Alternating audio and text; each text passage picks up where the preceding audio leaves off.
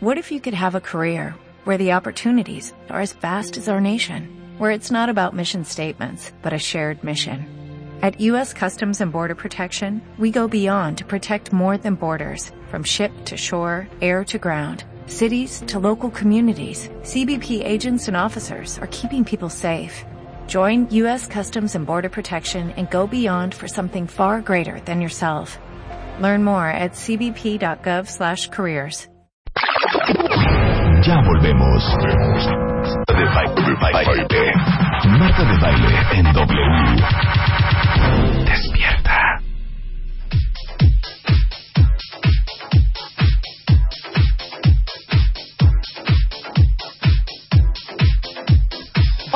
tres de la mañana, estamos de regreso. Estamos con, ahora sí, el doctor Fermín Subair Go- Gomar. ¿De dónde es tu apellido, eh? ¿Catalán?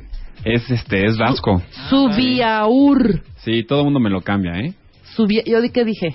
¿Subiair? Subiair, que ¿Cómo es, es? ¿Subiaur? Subiaur, pero me han dicho suburbia, subirán, Sí. Subiaurg. Voy con el doctor Subir, Subir, Subir, Subirú. Sí, sí, ya estoy acostumbrado. Es mejor. eh, eh, lo- Fermín, es- es- ya. Fermín. Vamos con el doctor Fermín. Más Ajá. fácil. ¿Cómo el están? doctor Fermín, que ya es nuestro laringólogo de cabecera, es eh, experto en laring- laringología, medicina y cirugía para las, los trastornos de la voz y deglución. ¿Cómo estás, Fermín? Muy bien, ustedes. Qué gusto estar aquí otra vez. Después de meses que nos abandonas. No, ¿cuál abandono? vivo. Exacto. Hoy vamos a hablar de la parálisis de las cuerdas vocales y ojo, traemos ejemplos. Sí. Vamos a escuchar, ¿no? Pero hay que definir primero, Sí. porque- para que nos expliques un poco, qué es la parálisis en las cuerdas vocales. Pues, pues mira, es un... Bueno, primero otra vez, gracias por la invitación. Yo siempre feliz de estar aquí con ustedes y además que platicábamos que qué chistoso que coincide que Marta está sin voz. Sí, que Marta trae ahorita algo que esperemos Sí. que no sea una parálisis. Sí, no, no, de no las creo. cuerdas vocales. Pe- Pero bueno, mira, esto de la parálisis de cuerdas vocales es un tema muy interesante porque hay mucha gente que lo tiene y no necesariamente la gente que lo tiene sabe que eso es lo que tiene, ¿no? Ajá. Hay mucha gente que anda rondando ahí por la calle y que está ronquito. Hay muchas causas, obviamente, de voz ronca, pero hay gente que típicamente lo conocemos o las conocemos como ronquitos o ronquitas y ya damos por hecho que así es la voz o que ya es como es su voz normal. Ajá. Entonces, partiendo del hecho de que cualquier voz ronca no es normal, Ujú. entonces a lo mejor eh, uno de, las- de los objetivos a lo mejor de platicar de esto es que si alguno de los cuentavientes está con una voz similar o conoce a alguien con una voz similar, pues que puedan identificar ese tipo de problema para que entonces alguien se pueda ir a revisar. Claro. Ahora, no da otro síntoma más que esta ronquera. O sea, no te raspa, no te arde, nada. No, mira, eh, la voz ronca pues es el síntoma típico, ¿no? Pero ahorita vamos a explicar por qué sí, sí da otra serie de síntomas muy interesantes. Este, entre ellos, inclusive problemas a veces para deglutir o cuando pasamos líquidos, por ejemplo, es común que se les vaya chueca eh, el, el líquido, o se le vaya chueco el líquido y tosan cada vez que están tomando líquidos. Entonces, esa es otra cosa también importante de la, de la parálisis. Si ustedes se acuerdan, las cuerdas vocales son dos nada más. Ujú. Son cuerdas vocales, no bucales. Sí, ¿no? vocales con B de Con vaca. B. Con. O. O sea, son Vo. estas, espérate, ponme rever, Chapo, ¿son estas? Tú dime si sí o no.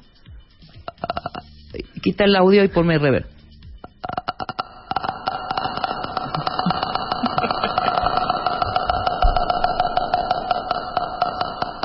¿Qué es eso? ¿Qué es? Eso lo haces muy bien.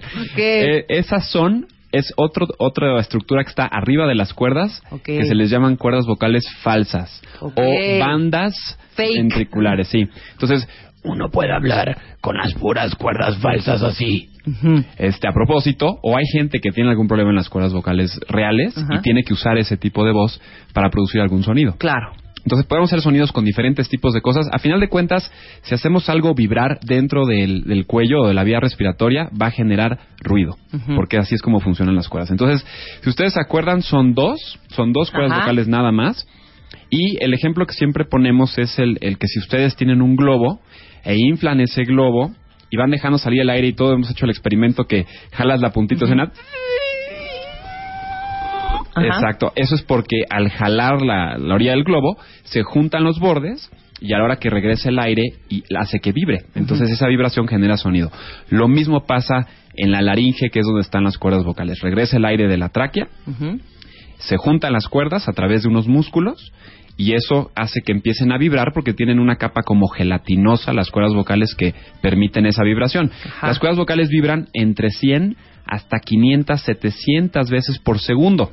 Entonces imagínense lo rápido que deben de vibrar para que ahorita estemos hablando, Hablando. o cantando o, a- o emitiendo cualquier, Cualquier tipo de sonido. Exactamente. Entonces, cuando estos músculos se abren y se cierran, están controlados por lo que le da la electricidad a cualquier músculo, que son los nervios.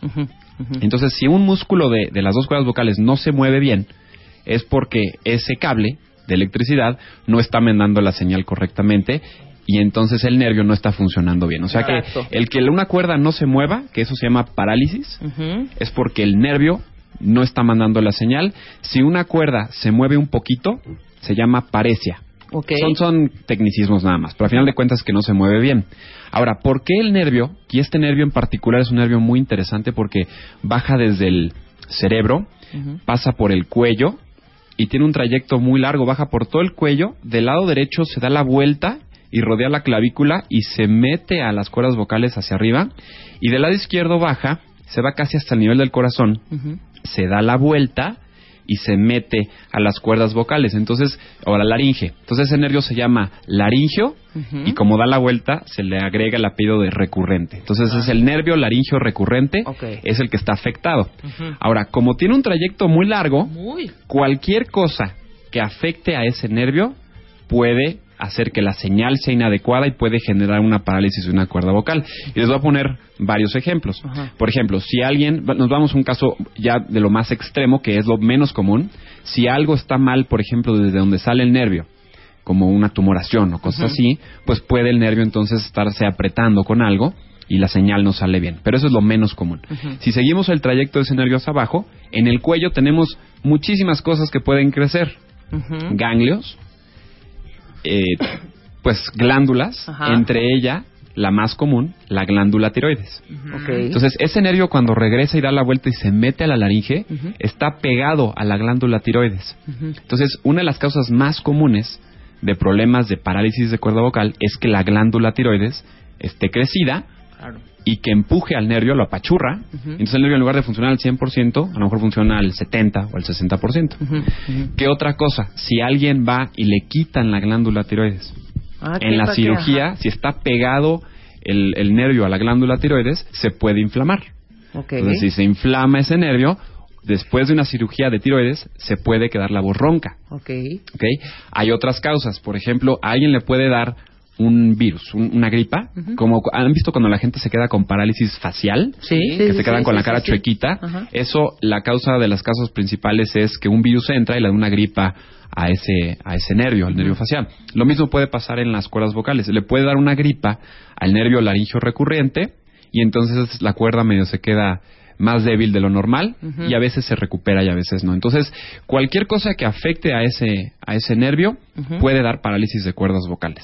Perfecto. Y hay dos tipos de parálisis, ¿no? La bilateral y la unilateral. Así es. Sí, y puede, eso significa que puede ser una sola cuerda o un solo lado que Un esté solo afectado lado o los, o dos. los dos. Sí. Lo más común es que sea de un solo lado y, y puede llegar a afectarse las dos. Eso es menos común afortunadamente porque si las dos cuerdas no funcionan, acuérdense que no solamente produce sonido, se tienen que abrir completamente para que podamos respirar. Ok. Entonces, si las cuerdas se, se mantienen sin mover, si están medio cerradas, al jalar aire va a sonar No, así no porque digas. no está pasando el aire. Claro, claro. Entonces, cuando es una sola, no se afecta tanto la respiración porque se abre una por lo menos, pero ahí notamos más la voz ronca. Ok, vamos a ver los síntomas típicos que incluye la, la parálisis de las cuerdas vocales. Ya dijimos ronquera. ¿no? La voz entrecortada. Sí, ahora. es como que hablan así un Pues- poco. Pues ¿no? mira, eso no tanto, porque Ah. hay, hay otro tipo de voces que, son como que ah, hablan Ah, así. ya, Esa es la disfonía espástica o espasmódica, que también tiene que ver por la transmisión de la señal de los nervios, pero es por una causa diferente. No es por las cuerdas no vocales. es por las cuerdas vocales. Entonces, una voz con parálisis, ahorita van a escuchar algunos ejemplos, pero es una voz que se vuelve débil. Ok. O, o más ronquita, menos potente. La gente con parálisis de cuerda vocal se queja mucho de que no puede subir el volumen de la voz, que no puede proyectar la intensidad de la voz. Entonces, maestros, por ejemplo, maestras que tienen parálisis, sienten que no pueden gritarle a, los los niños en la claro. sala, o que no puedes subir el volumen, o que al, al hablar durante todo el día te cansas. Sí, Claro. te sí, cansas sí. porque se te está fugando todo el aire. Otra cosa que, que, que refleja esta fuga de aire es que si los pacientes con parálisis de una cuerda vocal hacen una prueba muy sencilla, que es hacer así. Y todo el tiempo que puedan, de hecho podemos hacer esa prueba Sí, si vamos quieren. a hacer esa prueba. Vamos a ver cuánto duras tu rebe. Ajá. Jala aire, todo lo que tú quieras, y di y todo el tiempo que tú puedas. Hasta y, que yo, me y yo te voy a contar los Va. segundos. Y a ver cómo andas. Sí, y luego, y luego Diana va a hacer lo mismo, voy. ¿sale?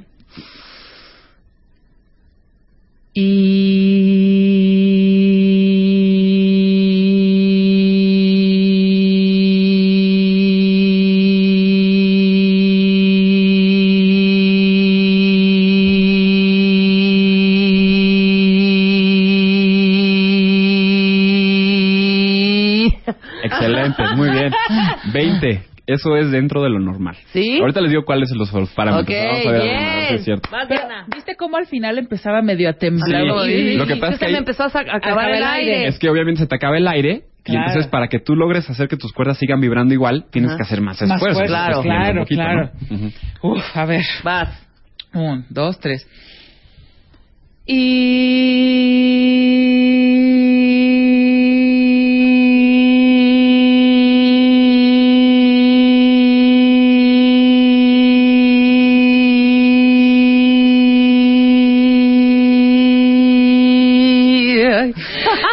Muy bien, 18. Uf. Te gané, Diana.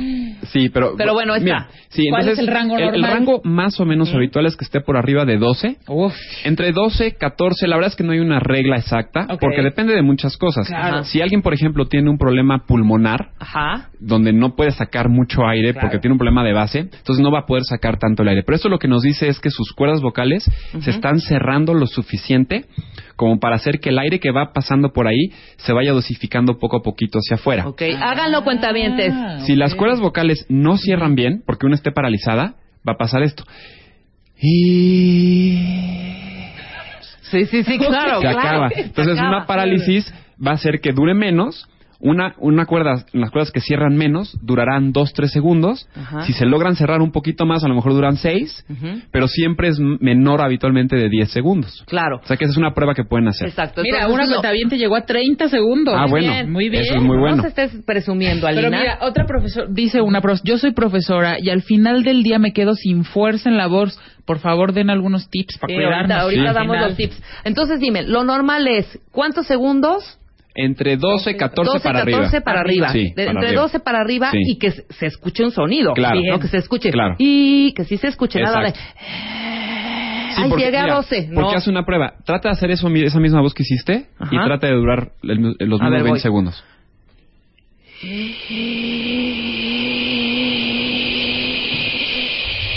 Ya, ya. 5. ¿Ves? Porque ahí tú, a, a propósito, separaste tantito tus cuerdas. Exactamente. Entonces, más o menos simulaste una parálisis de una cuerda vocal. ¿Ok? Entonces, esa es una prueba que pueden hacer. Claro. mundo, ¿ok? Ok. Entonces, Ahora, hay otra cosa importante aquí, es que cuando nosotros comemos o tomamos algo, las cuerdas vocales se deben de cerrar para proteger nuestros pulmones. Uno es el tubo del aire, que es donde están las cuerdas, y el otro es el tubo de los alimentos, que es donde empieza el esófago. Ujú. Cuando nosotros tomamos o comemos algo, se deben de cerrar las cuerdas vocales y baja una tapita que se llama epiglotis y tapa también para proteger. Entonces, si tus cuerdas vocales no están cerrando bien porque tienes una parálisis y tú tomas agua en volúmenes grandes o rápido, se te va a escurrir un poquito de agua y se te va a ir en medio de tus cuerdas vocales. O sea, al tomar agua, te vas, te va- vas, a ahogar. vas a empezar a toser. Ajá. Y entonces eso significa que estás aspirando algo de líquido hacia la vía respiratoria. Claro. Entonces, tos con líquidos es otro de los síntomas importantes de la parálisis de las cuerdas vocales. Tos con líquidos. Cada vez que tomas... y- Sí. Ahora, esto, esto en particular, fuera de que la voz pues, es una cosa importantísima, Ajá. ¿por qué también es muy importante esta parte de la deglución? Porque pacientes que luego tienen problemas como eh, enfermedades vasculares cerebrales, que luego le dicen como el eh, EBC, famoso que le llaman, a veces tienen parálisis de cuerdas vocales, los meten a los hospitales y esto, y luego resulta que el paciente hizo una neumonía. Sí. Entonces dicen, ¿Cómo es ah, hizo una neumonía porque, pues porque está enfermo, porque tuvo un, un EBC. Bueno, ¿por qué? No es porque le haya dado un problema neurológico nada más. Es porque probablemente tienen agregado una parálisis de la cuerda vocal Ajá. y entonces se les fue algo de líquido a la vía respiratoria ¿Que y en la vía respiratoria no puede entrar nada más que aire. Claro. Entonces, una de las causas principales de neumonías son que se les metan alimentos o líquidos a los pulmones porque una cuerda vocal no funciona bien por una parálisis de una cuerda vocal. Oh, Ve qué interesante. Entonces, eso, to- como, como- eso pasa muy comúnmente en los hospitales y, y a veces no se sabe que es por un problema de, la- de de cuerdas vocales que además se puede solucionar. Claro. ¿no? Entonces, puede haber diferentes intensidades y problemas, como se dan cuenta, de, de- desde parálisis leves, moderadas o sea, ya más severas. ¿no? Perfecto.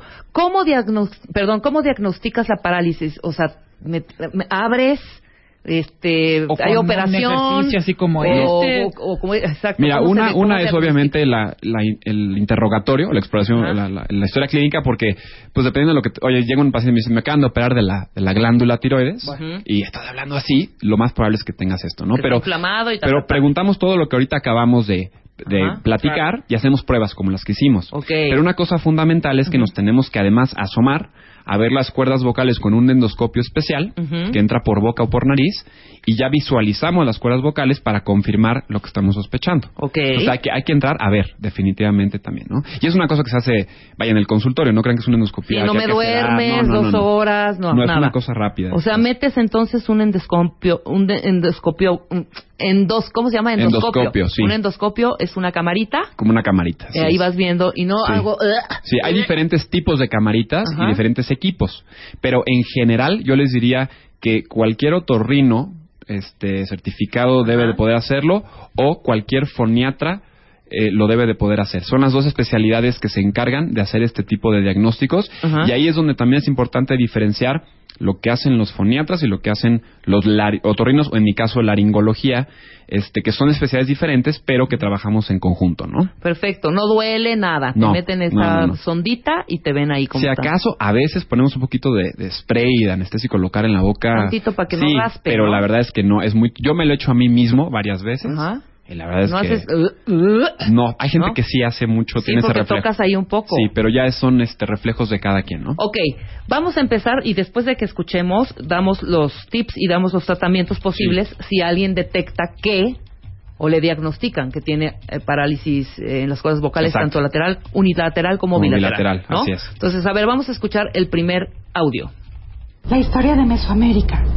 En la región que llamamos Mesoamérica hay diversos paisajes, desde las cumbres nevadas hasta las costas tropicales. En general, el clima y las condiciones naturales de la región son favorables para la vida humana. Ok, hasta ahí yo creo que está bien. Cuando se- comenzó si a poblarse, fijan, este, ella habla y a cada ratito ¡ah! Sí, tiene que estar jalando aire porque se le está escapando el aire. Sí, además de la voz así, entre ronquita y así, así. Exacto. Le cuesta como trabajo. Exacto. Entonces, mira, esta es una paciente de 30 años que le hicieron justamente una resección o le quitaron la glándula tiroides completa, es una tiroidectomía total. Ok. Esta paciente, por el- las características de su, el problema que tenía. Se lastimaron los nervios laringeos recurrentes de los Ajá. dos lados. o sea, las dos cuerdas las vocales. dos. Ella tiene parálisis de las dos cuerdas vocales. Ok. ¿ok? Entonces, este tipo de pacientes, cuando una cosa que es importante saber, bueno, si podemos preguntar o si sabemos a través de la persona que lo operó, si le tuvieron que cortar el nervio porque a lo mejor era cáncer, Ajá, claro. y se tuvo que sacrificar ese nervio, ya sabemos que ese nervio no va a recuperar nada. Claro. Pero si sabemos que nada más fue por la inflamación, Ajá. porque pues en una manipulación quirúrgica se inflama toda la zona. Sabemos que no se cortó, sino que probablemente es inflamación. Entonces, dependiendo de eso, es lo que podemos hacer para tratamiento. En este caso, sabemos que a ella no se no le cortaron los nervios, Ajá. solamente fue inflamatorio. Entonces, podríamos esperar a que puede llegar a recuperar algo de función. Ahora dime entonces, si le hubieran quitado el nervio, ¿ya no hay más nada que hacer? O sea, se- ¿la voz se quedaría así? se quedaría así y entonces el tratamiento ya es algo Ya es otra cosa. diferente. Que, se- que ahorita vamos a platicar de eso, pero sí tenemos op- opciones Ajá. para si es permanente o no es permanente. A ver, quiero escuchar cuántos, Eh, cuántos entonces lo que este, hicimos con ella fue meses inicialmente por las características de ella en particular le propusimos que empezara terapia foniátrica con nuestra foniatra en la clínica. Ok, Entonces esto es tres, eh, tres meses después del inicio de la terapia. ok. La historia de Mesoamérica. En la región que llamamos Mesoamérica hay diversos paisajes, No desde las cumbres nevadas hasta las costas tropicales. En general, el clima y las condiciones naturales de la región son favorables para la vida humana.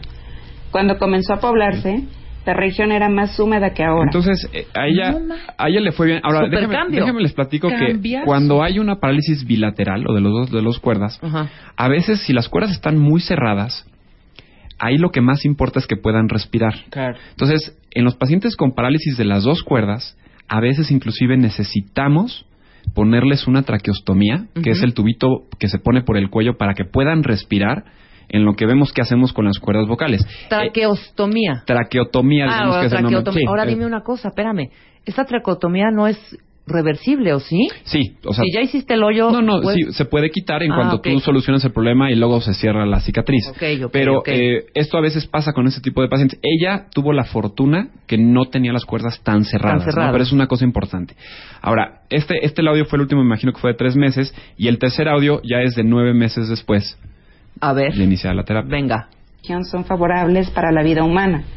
Cuando comenzó a poblarse, la región era más húmeda que ahora. Entonces, yo, bueno, con eso nos damos En una idea lugares de Sí, que, son de que mejoró. total, claro, Ahora, totalmente. ella le fue muy bien con la terapia.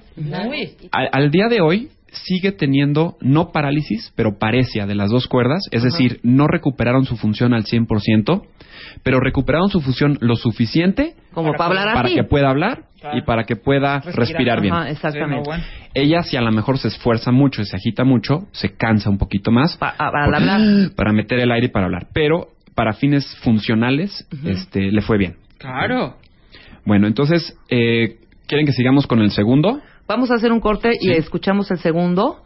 Sí. Eh, pero todavía tengo tiempo, ¿no, Luz? No, ya No, no. ya no. No, ya no me va a dar tiempo. Bueno, bueno, regresando del corte, tenemos tres ejemplos más Sí. con el doctor Fermín. No se vayan. Llama a Marta de Baile.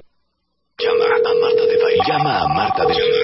Llama a Marta de Baile. Llama a Marta de Baile. Llama a Marta de Baile. Llama a Marta de Baile.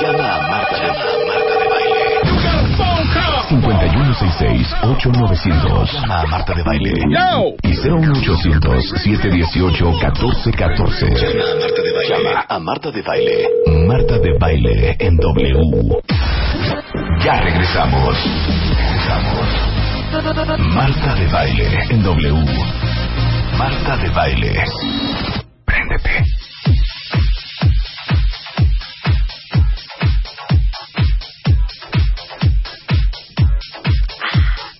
Ya es mediodía. Estamos con el doctor, de regreso con el doctor Fermín. Ya no voy a decir tu apellido. No, está bien. Porque ya he tenido bullying porque dicen que así no se dice, que estoy diciendo tu, apellido muy muy mal, que es Subiaur, que porque estoy diciendo Subiair o Subualgarín o Subra... O sea, que aquí todo el mundo diciendo, yo le digo doctor Suburbia, punto. Sí, está perfecto. Yo le digo doctor Suburbia. Está perfecto. Bueno, estamos hablando de eh, la parálisis de las cuerdas vocales. Ya escuchamos el primer ejemplo, nos quedan tres. Eh, vamos a retomar un poquito que esta eh, chavita tenía eh, la, la glándula de la tiroides le habían le habían cortado un pedacito de la, glándula la de la primera, tiroides. sí. E- En este segundo caso que Ajá. vamos a ver ahorita, es una paciente de 27 años y ella tuvo una parálisis o una paresia después de una infección viral. Vamos a escucharla. O sea, La historia de Mesoamérica. En la región que llamamos Mesoamérica hay diversos paisajes, desde las cumbres nevadas hasta las costas tropicales. En general, el clima y las condiciones naturales de la región son favorables para la vida humana. Cuando está. comenzó a poblarse Entonces, la región por, más bueno, por historia clínica y porque pedimos muchas veces algunos estudios también adicionales para descartar que no sea ninguna otra cosa, se determinó que ella seguramente fue por una infección. y dijiste la edad, ¿verdad? Tiene 27, 27, años. O sea, 27. o la oí viejita. Sí, exactamente. Claro, te contesta el teléfono y dices, eh, abuelita. señora, ajá. Fíjate que qué interesante ahorita que dicen eso.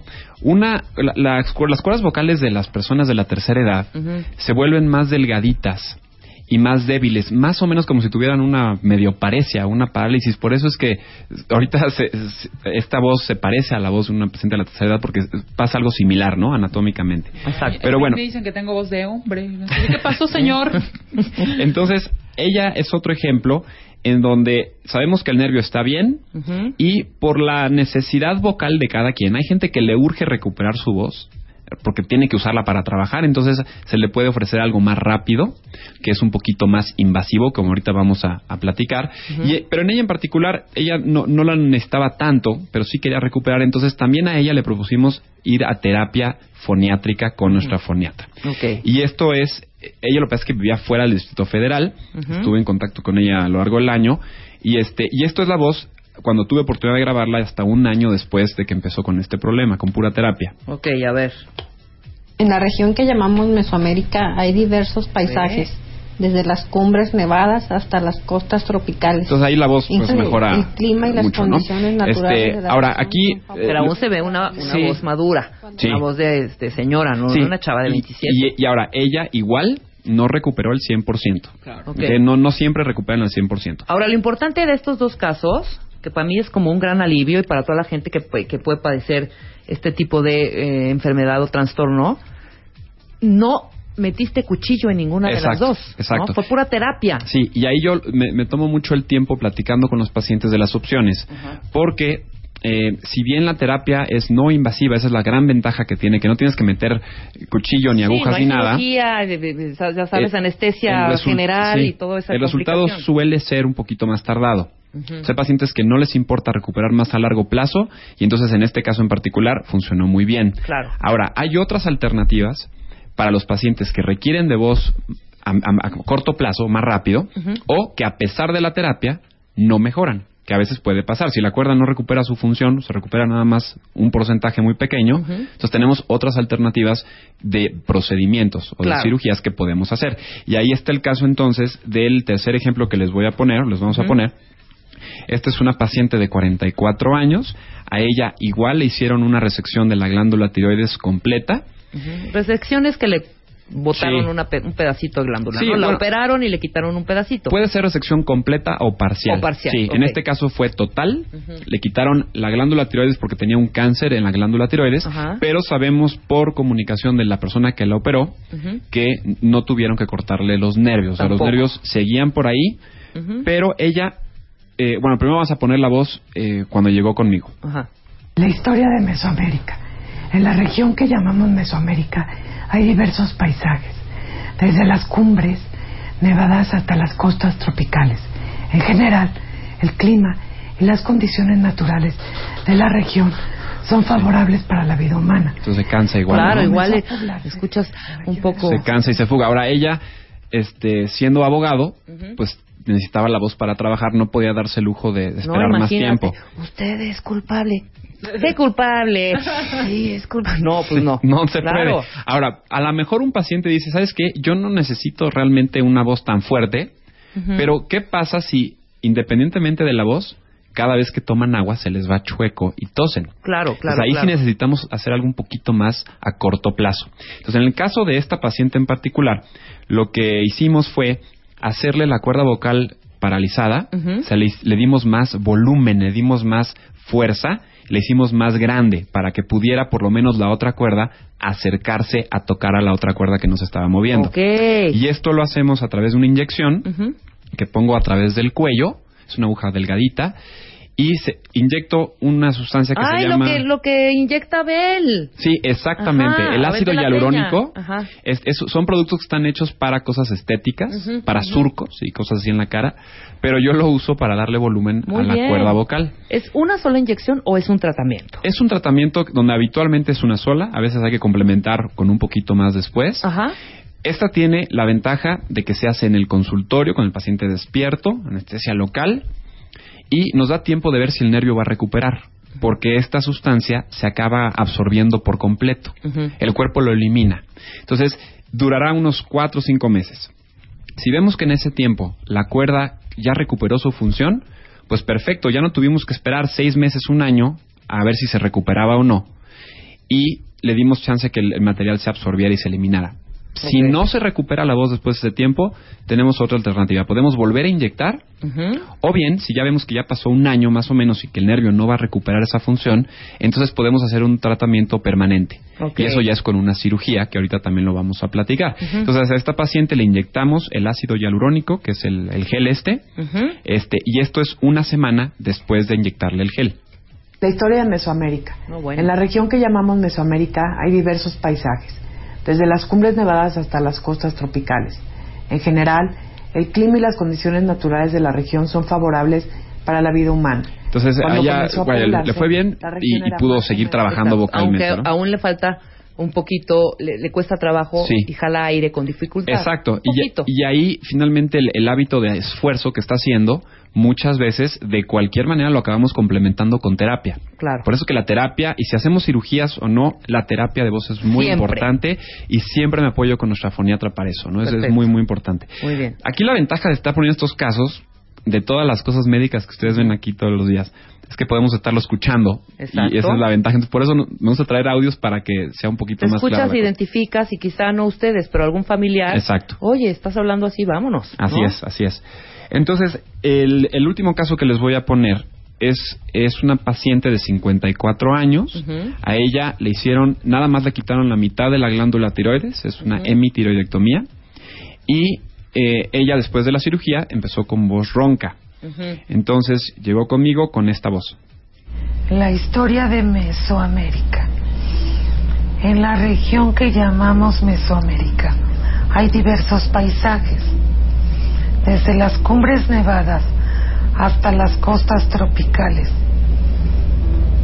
En general, el clima y las condiciones naturales de la región son favorables para la vida humana. No, no, ella sí se está cansando muchísimo porque ahí no, no cerraba nada. ¿no? Cañón, exactamente. Entonces a ella inicialmente le inyectamos la cuerda vocal, mejoró, pasaron seis meses, se absorbió el material y la voz seguía igual. O sea que dejamos pasar otro tiempo más con terapia y al paso de un año resulta que no recuperó función de esa cuerda vocal, por mucho que sabemos que no le habían cortado el nervio.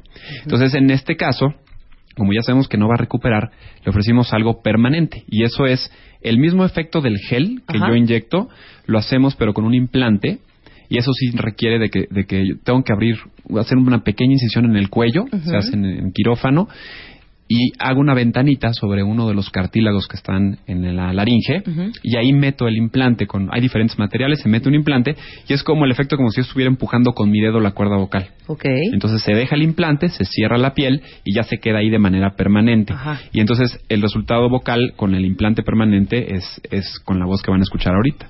La historia de Mesoamérica. Bueno. En la región que llamamos Mesoamérica hay diversos paisajes, desde las cumbres nevadas hasta las costas tropicales.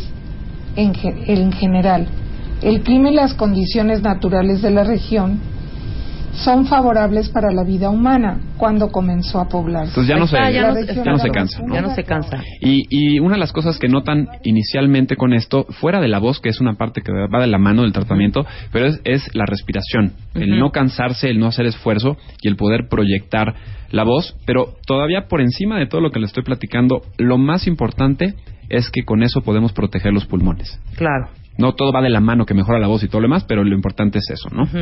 Entonces, hay, hay diferentes opciones de tratamientos dependiendo de cómo sea la parálisis o la paresia, de qué tanto espacio hay entre una cuerda vocal y la otra, si se llegó a cortar o no el nervio, y en base a todas esas cosas se le ofrece a los pacientes alternativas para que el paciente junto con nosotros podamos determinar cuál es el mejor tratamiento para cada quien. Ok. Tenemos algunas preguntas. Aquí pregunta un cuentaviente. Si yo tengo la voz eh, eh, aguda, ¿me la puedo hacer un poco más grave? Sí, hay, hay tratamientos y cirugías específicamente que se pueden hacer para tratar de hacer la voz más grave o más aguda. Se puede con terapia. Cuando la terapia no, no logra dar un resultado suficiente, podemos hacer algo quirúrgico. Les pongo el ejemplo de algunas personas transgénero Ajá. que quieren eh, transformar su voz de una voz de hombre Grave a a una aguda. voz de mujer.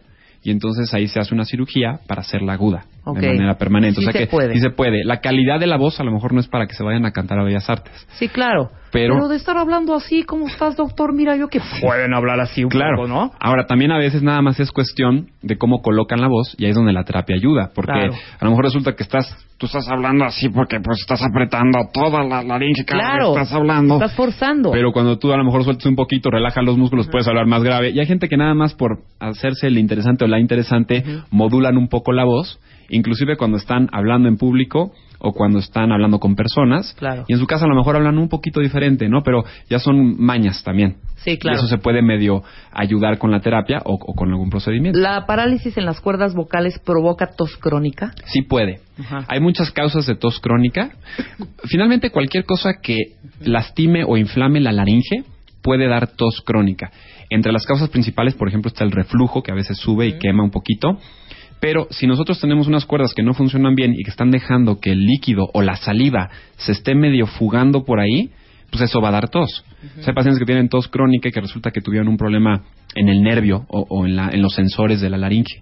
Entonces sí, por supuesto. Oye, yo estoy viendo muchos, muchos cu- eh, cuentavientes que sí padecen de, o algunos que tienen la voz eh, muy aguda, que amanecen con la voz ronca, que- Ajá. con- eh, conforme va pasando la mañana ya se les va aclarando la voz, que sienten Sí. también ardor, ronquera, todo esto. ¿Es contigo? Sí, esas cosas son, sí, las puedo ver sin duda. La- Aquí lo, lo que cambia un poquito es que en la parálisis o en la paresia, la voz suele ser débil todo el tiempo. Cuando hay fluctuaciones durante el día, por ejemplo, alguien que habla mucho, o está enseñando, o está platicando, y al final del día se le apaga la voz como una cuentaviente que nos preguntó hace ratito, y, y sienten fatiga vocal al final del Si día. era una maestra.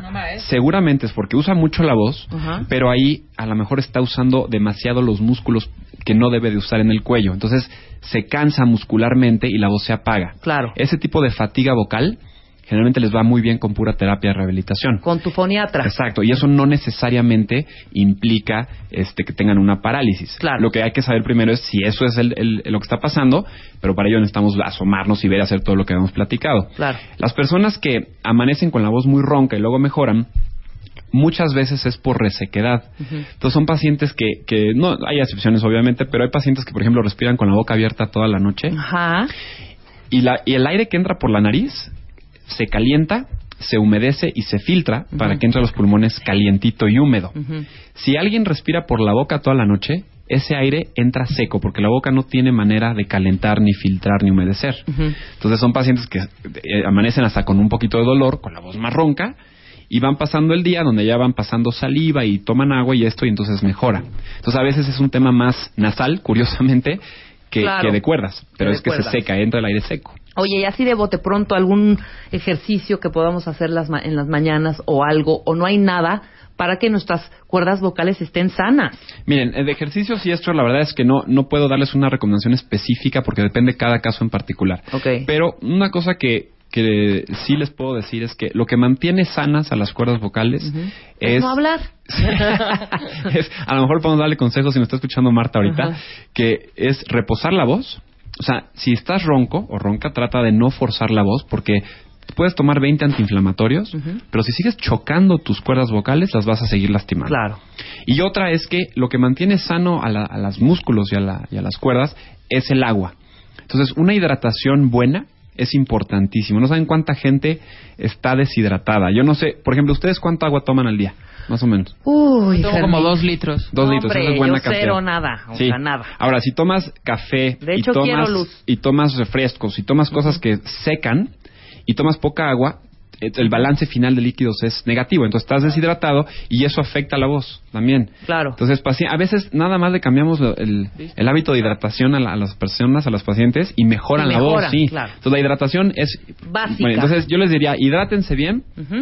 Usen su voz, úsenla mucho, canten, usen, es bueno Ay, cantar. hay que cantar. Hay que cantar, sí. pero si notan que están quedándose roncos y no mejora, no estén forzando la voz. Claro. Y si ya la voz la tienen ronca y dura más de tres semanas, vayan a que alguien les eche un ojo. Claro. No, no, pues no lo dejen, porque a veces es, puede ser el inicio de otra cosa. Sí, por supuesto. Podemos y estar mejor ahí. ahorita, para que pues, el remedio sea como más, o la recuperación sea inmediata, y no que ya traigas un problema donde ya estar hablando. Exactamente, exactamente. Por eso la Miss, la maestra ahorita que estaba diciendo que se cansa y se agota, pues que te vaya a ver ya. ¿A dónde te va a ir a ver?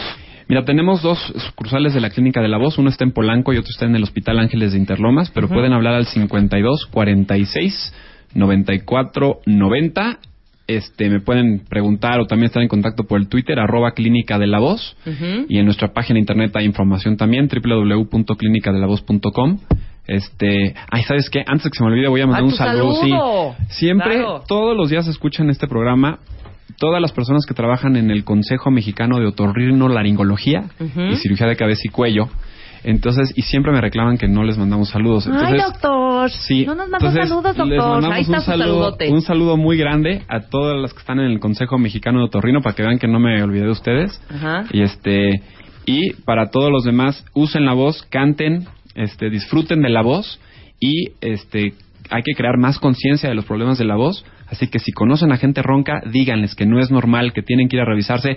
No tienen que venir conmigo si no quieren, pero vayan con un otorrino, vayan con un foniatra, No, vayan, vayan con alguien- Fermín, oye, pues si no, ¿de qué se trata? Vayan con alguien que les pueda revisar y los pueda orientar. Increíble. Muchísimas gracias, doctor. Fermín Subiaur. Trayo a ustedes. Nos vemos pronto. Tuitea a Marta de Baile. Arroba Marta de Baile. Tuitea. Tuitea. Arroba Marta de Baile. Tuitea. Solo por W Radio.